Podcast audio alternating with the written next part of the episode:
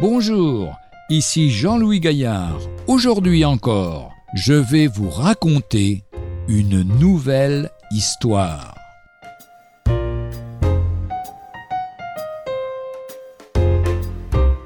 Ô Dieu, si tu existes Tamring vivait dans une petite ville belge. Il se disait marxiste-léniniste et athée.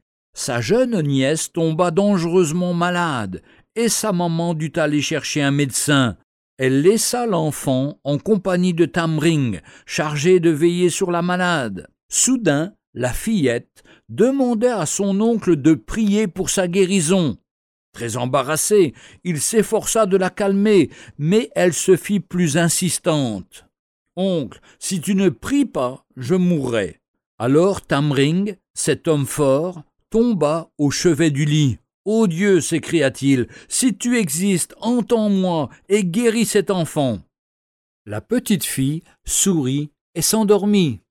Sa respiration se calma, tout son corps s'apaisa, et quand la mère revint avec le médecin, celui-ci ne put que constater Mais elle est guérie. Tamring acheta une Bible, se convertit à Jésus-Christ et annonça l'Évangile à tous ses anciens amis. Ô Dieu, je te prie, guéris-la, demanda Moïse à Dieu en faveur de Myriam, sa sœur, qui était devenue lépreuse, dans le livre des Nombres, au chapitre 12, verset 13. Et elle fut guérie. Le Seigneur, aujourd'hui encore, peut répondre à la prière en faveur d'un malade.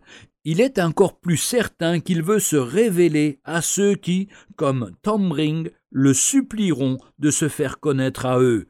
Ceux qui me cherchent me trouvent.